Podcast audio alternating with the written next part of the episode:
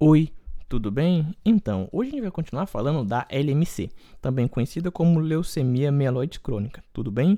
Meu nome é Lucas e esse é o Consegue Me Explicar. De prática, já te faço aqueles pedidos. Se você ainda não segue a gente no Spotify, no Cashbox, cogite seguir, se inscreva. Vamos pegar todo, vamos acompanhar a gente todo domingo. Tem três podcasts, então a gente está se empenhando para sempre trazer mais e mais conteúdos para vocês.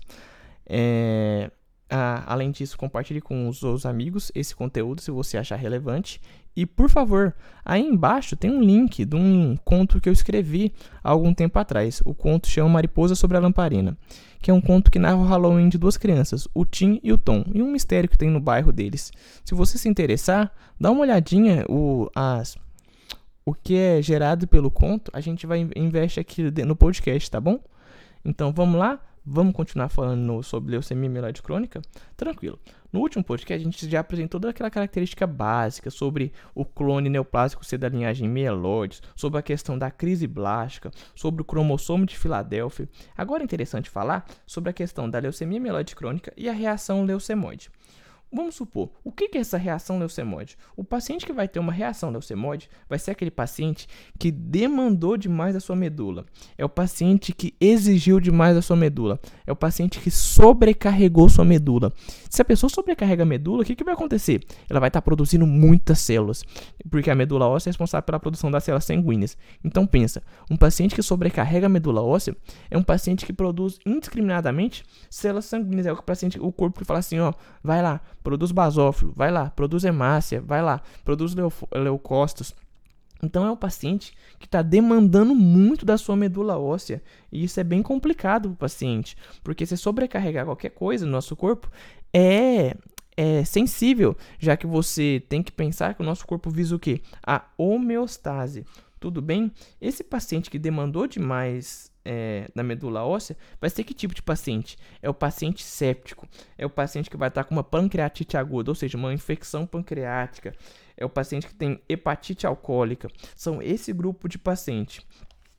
Aquele que está demandando, ou seja, suplicando por leucócitos para sua sobrevivência, é aquele que precisa das células de defesa demais. Então a medula vai e tem que produzir em excesso, de forma indiscriminada, porque o paciente precisa disso. Tudo bem? E como é que a gente diferencia uma reação leucemoide de uma leucemia crônica? Vamos pensar bem, na reação leucemoide a gente não vai ter uma basofilia, tranquilo? A gente vai ter também na reação, é, na reação leucemoide uma, um aumento da fosfatase alcalina, certo? Tranquilo? Então você tem um aumento da fosfatase alcalina, certo? E se a gente falar então da leucemia mieloide crônica? O que acontece? O que, que tem na leucemia mieloide crônica? Você tem a basofilia, você tem uma basofilia, a gente vai encontrar muitos segmentados que vão se proliferar indiscriminadamente. Lucas, segmentado? O que, é um segmentado? Segmentado é o seguinte: os segmentados são os neutrófilos maduros, é os que a gente encontra na maioria das vezes no sangue. Os bastonetes são os neutrófilos jovens. Então você pensa o quê? Bastão, você vai lembrar B. B de blasto. Então, quando você pensar em bastão, você tem que pensar em blasto. Se blasto é o quê? Novo. O que, que, que, é novo? Você vai pensar novo o quê? Neutrófilo. Então, bastonites são os neutrófilos jovens, os neutrófilos novos. Enquanto que os segmentados são os neutrófilos adultos, maduros. Tudo bem?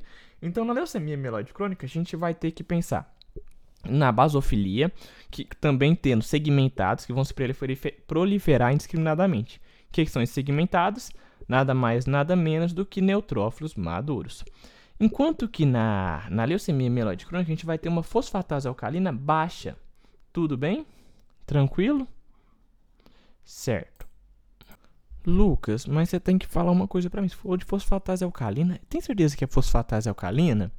porque fosfatase alcalina não está relacionada à questão da função hepática e biliar? Sim, a fosfatase alcalina é uma enzima que vai estar presente em diversos tecidos, só que vai estar em maior quantidade nos ductos biliares, que vão ser aqueles canaizinhos que vai conduzir a bile do interior do fígado para o intestino. Vai fazer a digestão das gorduras nos ossos, essas coisas. Só que uma coisa, eu fiz isso de propósito para você pensar. Você tem que ter um senso crítico. Tudo que você for ouvindo, você tem que pensar, raciocinar. Essa fosfatase alcalina que eu estou falando com você é a fosfatase alcalina leucocitária, a famosa LAP, que vai ser um teste laboratorial para medir a quantidade de determinada enzima. A fosfatase alcalina nos leucócitos. Tudo bem? Então vamos voltar tudo de novo. Na reação leucemoide, tem basofilia? Não.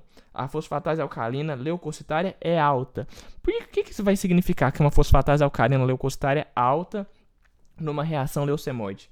Vai significar que todos os leucócitos teoricamente são funcionais. Você tem uma você tem uma eh, você tem uma demanda alta da sua medula óssea, só que você não tem leucocitório, leu, leucócitos não funcionais. Você tem leucócitos funcionais. Então, você pensou numa reação leuco, é, uma reação leucemóide, tem que pensar numa, pensar numa fosfatase alcalina leucocitária alta.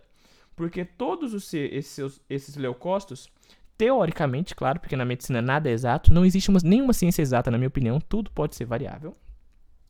É, porque no, na reação leucemoide, a fosfatase alcalina leucocitária vai estar tá alta porque, teoricamente, todos os seus leucócitos são funcionais. Enquanto na leucemia mieloide crônica, a gente vai ter essa fosfatase alcalina leucocitária baixa, porque não, nem todos esses seus leucócitos são teoricamente funcionais. Esse é um problema crônico. Então é por isso que é importante essa diferenciação. Você consegue entender? Até aí, tudo bem? Mas Lucas, isso, isso é interessante a gente saber essas diferenças. E não é? Eu também acho. Como é que a gente vai determinar, afinal, se o paciente está com uma reação leucemoide? Claro, a gente não pode, a gente tem que pensar que o paciente com uma reação leucemoide tem essas questões de ser um paciente normalmente séptico, com pancreatite aguda, com hepatite alcoólica, de um paciente com leucemia mieloide crônica. Simples. Por que eu te falei nos conceitos fundamentais, naqueles conceitos básicos? Cromossomo Filadélfia. Então a gente vai determinar a doença a partir da dosagem da proteína mutante BCR-ABL. O que, que é BCR-ABL? Volta lá no conceito de cromossomo Filadélfia. O cromossomo Filadélfia é uma, é uma alteração citogenética que vai resultar uma translocação recíproca do material genético que eu te falei entre os genes ABL do cromossomo 9 e o BCR no cromossomo 21, que vai formar o gene quimérico BCR-ABL. Consegue entender? Então, como é que a gente vai fazer? Como é que a gente vai determinar a doença, se é uma leucemia mieloide crônica? Pela dosagem da proteína mutante BCR-ABL. O que, que é o BCR que eu te falei? O BCR é o gene no cromossomo 22 e o ABL é o gene no cromossomo 9. Quando há essa translocação recíproca, formando o gene quimérico BCR-ABL, a gente tem o que? Leucemia mieloide crônica. A BCR-ABL vem disso, vem da translocação do cromossomo 9 com o 22. Essa BCR-ABL é uma tirosina quinase responsável pela proliferação celular com hiperativação da cascata da tirosinoquinase. Tudo bem? O que vai levar a célula ao que? A se proliferar. Então a BCR-ABL é uma tirosina quinase responsável pela proliferação celular, que vai levar a essa hiperativação da cascata da tirosina quinase, que vai levar o que? A célula se proliferar. Tudo bem? Isso vai ocorrer que a célula vai proliferar muito. O que vai fazer o que? Esse problema de medula, essa super demanda da medula, essa essa sobrecarga, essa demanda elevada da medula, tudo bem? Essa tirosina quinase é interessante que ela depende do ATP. Logo, a gente se criou um fármaco para ligar a esse sítio do ATP e impedir isso, que é o imatinib. Imatinib é o fármaco que vai tratar esse problema. Tudo bem? O imatinib, que tem esse nome genericamente chamado de inibidor da tirosinoquinase. Inibidor da tirosinoquinase é o, é o imatinib. Imatinib, inibidor da tirosinoquinase. O benefício disso vai fazer que o paciente tenha uma sobrevida de 4 anos com o fármaco que pode levar até a cura. Então, isso é o que eu queria te falar do restante de leucemia mieloide crônica, LMC. Tudo bem?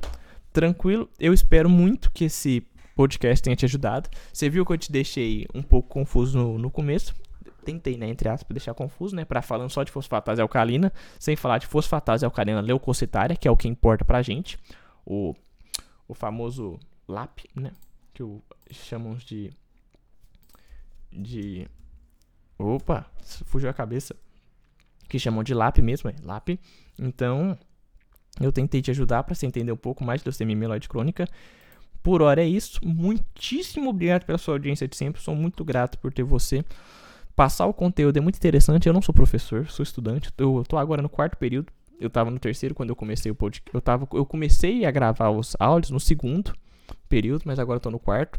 Então a gente segue, sempre tentando ajudar um ao outro e eu fico muito grato por você tá aqui, tá bom? Muitíssimo obrigado. Até a próxima. Beijão. Não esqueça de seguir a gente no Spotify no Cashbox, ou seja, de, de ser inscrito no, no Cashbox no, no Spotify do nosso podcast. E dá uma olhadinha no meu link aí embaixo, me dá uma chance, por favor. Deixa eu tentar te, tenta me ajudar também dessa forma, tá bom? Muito obrigado, até a próxima. Um beijo, falou. Consegue me explicar?